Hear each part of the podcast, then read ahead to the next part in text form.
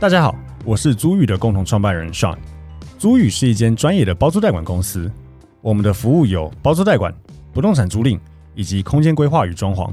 我们希望借由欧本豪斯，让听众可以了解更多房地产的知识与内容。欢迎大家追踪我们的官网、粉丝专业与 IG，也可以加入社团参与讨论哦。大家好，欢迎收听欧本豪斯 Open House，我是 Tim。Hello，大家好，我是欧本豪斯的企划小曼。那我们这一集要分享的主题是。老屋翻新的优缺点有哪些？隐形的成本以及基础与装潢预算要怎么抓？定这个主题是因为我们有收到一位听众的私讯啊，他是我们欧本豪斯的忠实听众，看我们的影片跟听我们的节目很久了，非常谢谢他。那他提出的问题如下：他目前在房价涨很多的竹北。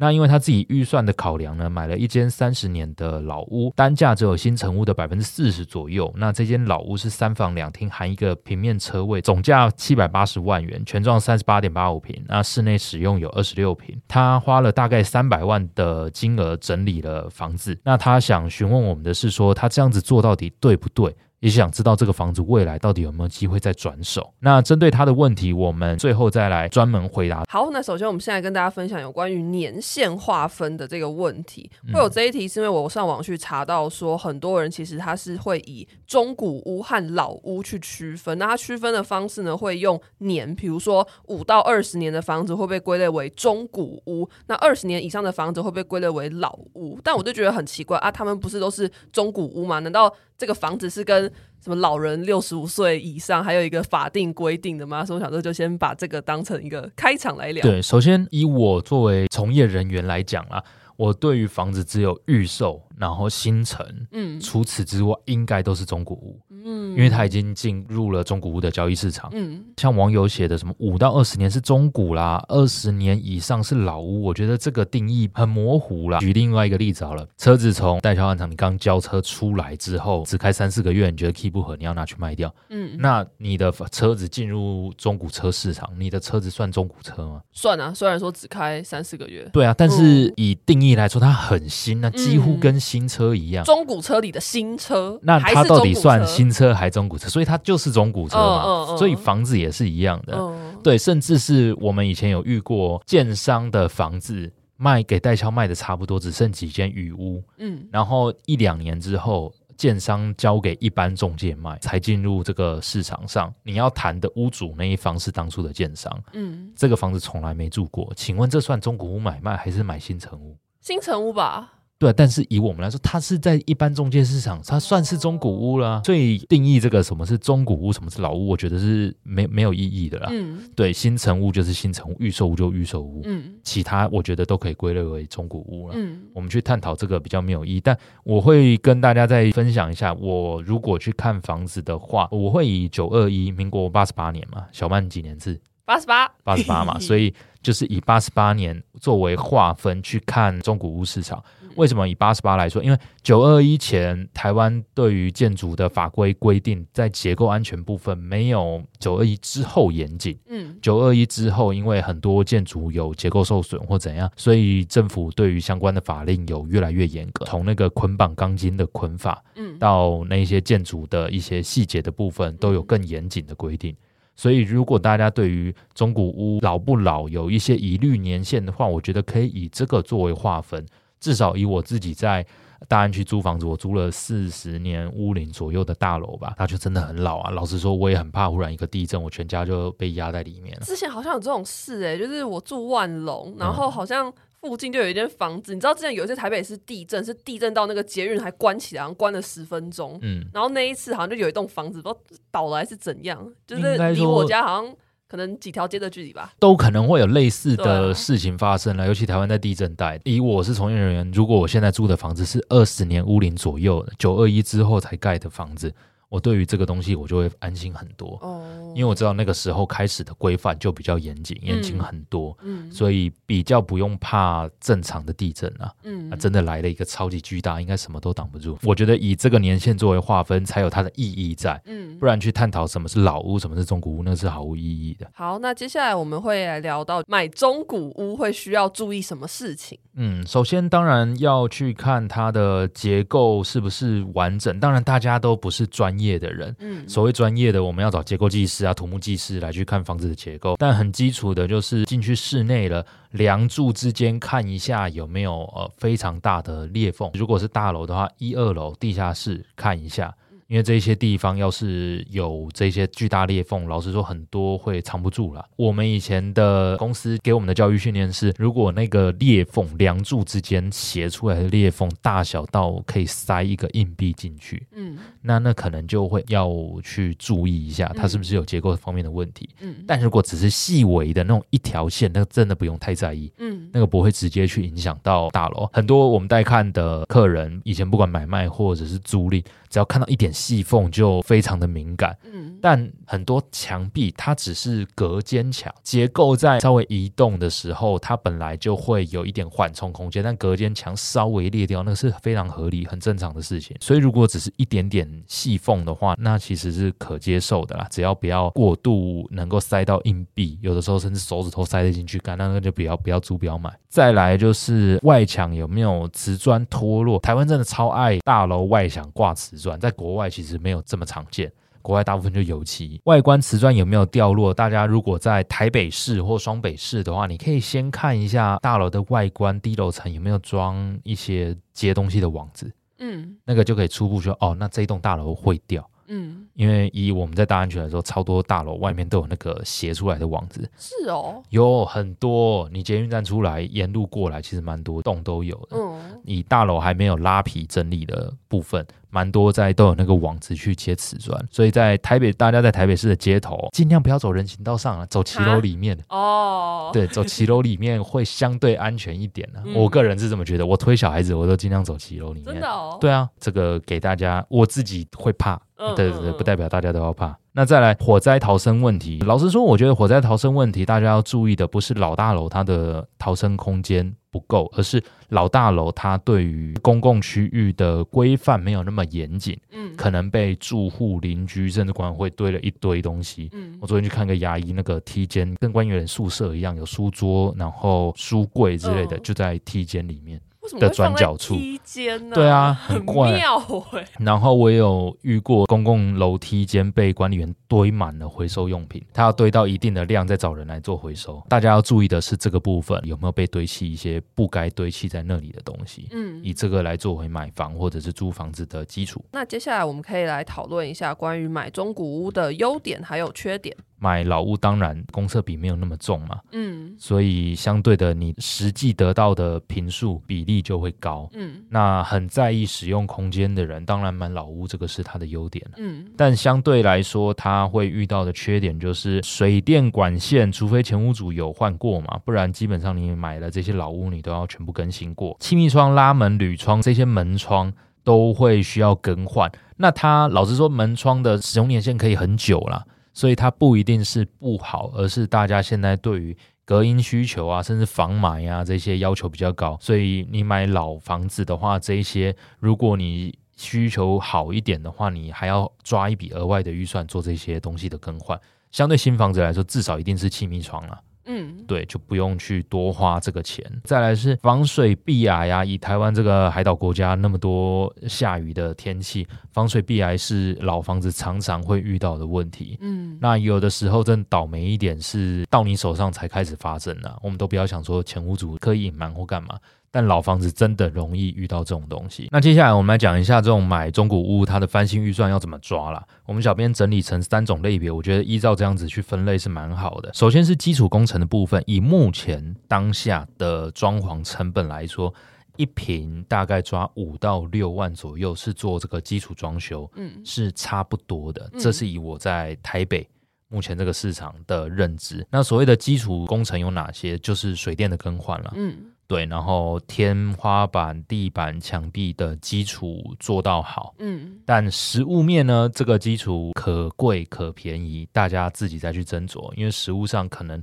你的地板是好的，或者是你的天花板是好的，诸如此类，会有很多很多的变因。嗯，但基本上我们抓基础工程的翻新，抓五到六万是差不多市场行情。那再来第二个是室内的工程，就是装潢啦，大概一平是三到四万，这取决于你要用什么样类型的东西，地板啊、天花板的材质要求，这都会影响到你这些装潢的费用。那还有就是你的所有的柜体啊，你要买现成 IKEA 的，或者是请系统柜厂商定做的。我还看过有专门买老件的。老件是什么？就买那种三四十年或二三十年那种纯原木的家具啊。哦，为什么？哎、欸，那很漂亮，我超爱的。真的哦？对啊，有那种老件的柜子，是那种美式乡村剧或者是一些欧洲宫廷剧看得到的那种柜子。哦，有的人喜欢买这种东西、啊，可是不会很容易发霉嘛？就是它可能跟墙壁。碰触到的那一面，然后你把它搬开来，哇，都发霉。呃，有可能啦，但那就是你房子自己的问题啦。哦，确实啦。对，以那样子来说，那种现成的柜子更容易烂掉发霉。哦，这种好的东西不会这么容易发霉。哦，那种超漂亮，我超级爱的。真的哦。对。啊，你家有吗？没有，但我逛到我都会特别去看，然后把玩它到底哪里做工好，哪里的用料好。嗯，对，我还蛮爱看那种老家具的。那再来软装的部分，大概一到两万左右。什么是软装？软装大部分就是非硬体的东西啦。举例来说，窗帘啊，或者是油漆跳色啊，或者是家具的配置啊、摆件啊，诸如此类的。那这个东西也跟室内工程装潢一样，而且我觉得这个 range 更大。嗯，就是你到底要用到多好的，嗯，这取决于你个人的选择啦。啊，我们讲大众的话，你就抓。一瓶大概一到两万差不多，嗯，但极端的也有很极端的，比如说我们有一个以前的同事，他现在在卖进口家具，嗯，他卖的一组类似系统柜但很有风格的衣橱，嗯，一组七百万，好贵，谁会买啊？有有有有人买，为什么？他生意还是蛮好的啊，真的哦。对啊，他说他有安装到 The One 还是 The Park，就是新义联勤那一栋的高楼层，嗯，他有去安装过。那那一栋房子它的价钱多少钱？哦，新义联勤就是。面大安森林公园的那一栋玻璃帷幕大楼，然后江惠珠那一栋。哦，它总价一户好像是两亿多吧，还是还是更还是更高？那合理的，所以他们买七百万的衣柜，我觉得合理。对啊，对啊，对啊。所以说软装不要小看软装，软装有非常非常屌的。我有看过一个说法，就是说到底怎么分所谓软装跟硬装？就是你把一间房子倒过来，会掉出来的东西就是软装，然后不会掉出来的就是硬装，这是一个正确的说法吗？可。可以这么说啦，但我觉得还是有它定义模糊一点的东西。Oh. 就举来的系统柜好了，倒过来是不会掉的。哎、欸，对，但系统柜也不算硬装啊。系统柜算是装潢的一部分，但它对于软装的这个风格什么影响非常重，所以没有到绝对。但以这个做划分是蛮好的。那这边也打一个小广告，如果大家想要了解说，哎、欸，你现在的房子要做这些基础工程啊，室内装潢或者说软装，到底要花多少钱的话，你也可以来跟我们租寓做咨询，加入我们的官方 LINE，那我们的同仁会尽快给您出估的报价。加入的方式呢，就是你点开这一个单集的资讯栏，就会看到我们的 Line，直接点进去就可以加了。大家记得说一下是听欧本豪斯来的，我们也好奇有有哪些听众是真的听了我们的节目才来加入的。好，那接下来我们会讲到，就是如果我今天想要装潢啊，可是我就是预算不够啊，我就是没有钱啊，那我要怎么办？我怎么去省钱？最直接的就是你直接找一个装潢符合你风格的中古屋嘛。当然这蛮可遇不可求的啦，确实，但是是有可能的啊。我妈妈她大概十年前在新店买一个中古屋吧，嗯，然后谈到最后，她觉得室内的装潢风格其实还 OK 啦。嗯然后就跟屋主谈好一个二十万的价格，嗯，就是室内所有家具家电全留下来。哦，之前好像节目上有讲过，对啊，这个案例，嗯，那这很省钱啊。而且你那时候好像说这样子连就这些东西贷款可以一起贷啊，对啊，对啊，对啊，对啊，在总价里面直接就很划算，是因为这蛮可遇不可求的，真的不太可能遇到完全符合自己风格的。那要省的话，就是局部施工嘛。举例来说，它只有客厅你觉得看不顺眼，或只有卫浴需要重做，那你预算有限的话，你就可以针对。你看最不顺眼的地方下去做实做，但是呢，针对局部只施工部分空间的话，大家就要找找看有没有师傅愿意接这种工作了。为什么？因为你的总价低。哦。那以现在装潢不好找的情况之下，真的不好找。这边也跟大家讲一下，我们公司的影片啊，我们的 YouTube，它会有一些可能十多万改造一间厕所怎样，那些价格都是确实的，没错。但实际上的状况是，它并没有加我们的设计费、监工费，还有就是整体工程到底是多少？因为我们真的不太会因为一间厕所十多万就去接一个装潢案件了。嗯。它不太。符合经济效益，嗯，对，所以这个也跟大家知道一下，如果单独一间厕所。目前大概是十三到十五万左右是最便宜的施工方式，以我们找到的厂商。但是如果单独只有一间要来找我们，不好意思，我们真的没有办法去做这样子的接洽。那我看到也有人说，你干脆就是。保留原本房子的一些复古的元素，比如说水磨石啊、压花玻璃啊、铁花窗，对，竹编或是花砖这些东西，就是反而会有很多人是花钱去把自己房子弄成这样。所以，如果你的中古屋有这些元素，其实你也可以考虑把它保留起来，不一定要花钱把它弄掉。是啊，它是蛮好的一个传统元素吧，或者是老件啊，就跟我刚刚讲的，嗯，我很喜欢这些老件，但是它可能会需要一点维护。对，那这个大家可以去问问看，怎么样让它重获新生。好，那接下来我们就会讲到房子的转手性，还有换屋的问题，因为其实很多人买这样的中古屋。他未来是想要把这间房子出售，然后再去买新屋。我觉得他终究还是想住到新屋。但是通常买这样中古屋的人也会担心说：哇，我买了这个房子，日后要怎么转手？我想换屋换得掉吗？所以我们也想要针对这个问题来做回答。如果你未来还是有打算要换屋的话，那在购屋或者是装潢的时候，你都要去注意一些细节。嗯，那这个非常重要。举例来说，好了，像我们这一次听众的问题，他在竹北买了一个三十多年的老屋，好了，虽然总价只有新城屋的四十八，但他要花钱整理嘛。那如果以我来做功课的话，我会先去找一下竹北的市中心这样子的房子多不多？那刚好我以前大学在新竹念，嗯，所以呃我对竹北算是有一点认识。竹北市区的这种老房子其实还是有一定的量的，而且它的地点非常好。嗯，那以台北的逻辑套下去，这么蛋黄区的都跟也没有那么好推了。所以这样子的供给量在市场上一定有。不会没有，不会全部都去买新房子。嗯，毕竟跟我们的询问的听众一样，预算有限的人还是很多的。以这样子为出发点的话，他的这个案子未来一定不会不好卖。嗯，对，他一定会好卖的。但是如果一样的条件，我们套在再南部一点，可能云嘉南或者是屏东、高雄诸如此类的外县市的中古屋市场，大家可能比较喜欢是透天。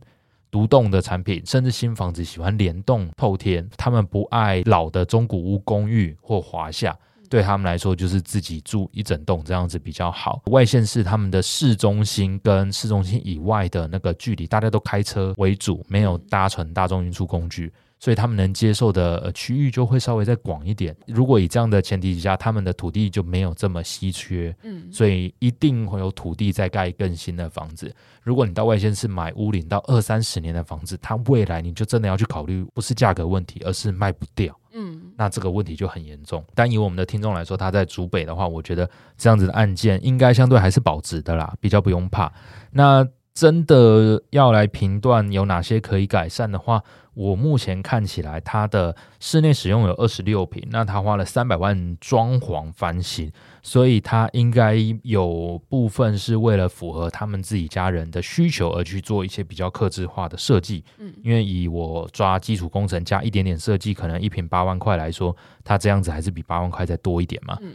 对，所以它势必一定有挑比较，举例来说，电视墙用大理石，或者是做了造型天花板，或者是一些曲面的木工墙壁，这些我不能说它不对，因为是很好的，符合你个人需求。但实物上呢，这会不会影响到你未来的卖价呢？其实这个是一个问号，我不敢说完全没有，但是并非决定性的要素。决定性的要素是哪些？你的电线有因为老房子有抽换了。换了好的电线，好的弱电，你的厨房有翻新了，厕所水管都有全部重做，这几个基础的装修全部翻新了，对于你这个中古屋未来要卖绝对是加分的。但你说你的天花板从平钉变成做造型、做建造，甚至做曲面。它会不会影响到你未来的售价？以我的经验是不绝对等于这样的情况下，你多花的这些装潢预算就真的是多花的。嗯，它不会直接反映在你未来要卖房子的价格。所以，如果以我们这位听众，非常感谢你的支持，但我给你的建议会是这样。但是已经做了没关系，因为你是符合自己家人自住需求的。这是 OK 的，嗯，但相对的这些多的整理费用不会直接反映在未来的售价了。我现在突然想到一个问题，就是像这种老屋翻新的房子，到底可以撑多久？因为像这种房子，它可能啊外观很旧，台北市很多那种可能三四十年、四五十年的那种超老公寓，然后里面装修的很漂亮，可是这种房子到底可以撑多久啊？它可以再撑个，比如说二十年、三十年，哇，那这个房子就是一个八十年的老公寓。应该说以加强砖就是红砖来讲，嗯、红砖的。年限规定好像是四十五还五十，我有点忘了。但你说它是不是四十五五十年之后就不能住人？嗯，我觉得不是啊。当然，台湾的建筑工法跟国外不太一样，但国外、欧洲什么很容易看到破百年的房子吧？嗯，美国也有啊，嗯，很多就是那种房子一定就是七八十年、八九十年以上。那当然，台湾有地震，所以不能直接去划等号。但实物上，国外这种老房子，只要有维护的好，都还是能住人，不会不能住人啊。哦，那我们再回归到听众的问题，我大概条列了一下他的案件，他总价买七百八十万，总坪数是三十八点八五坪。那我先不看它到底是里面有没有含车位，我直接这样下去抓的话，一坪是二十点七万。那这样子的成本，你再加上你的装潢是三百万嘛，成本变成一千零八十万。那你的一平是二十七点八万左右，但如果周边新房子还是在五十万左右，我觉得未来你这个房子你的持有成本是二十八万的话，应该还是可以至少平盘出手是没问题的。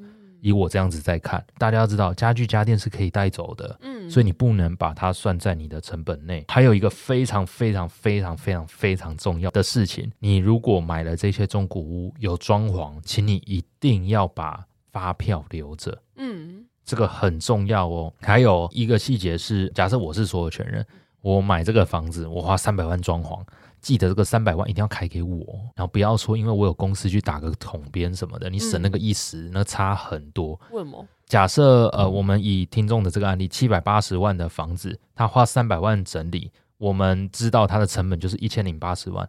假设你这三百万是没有开发票的，你未来要卖房子，国税局认定你的成本就是七百八。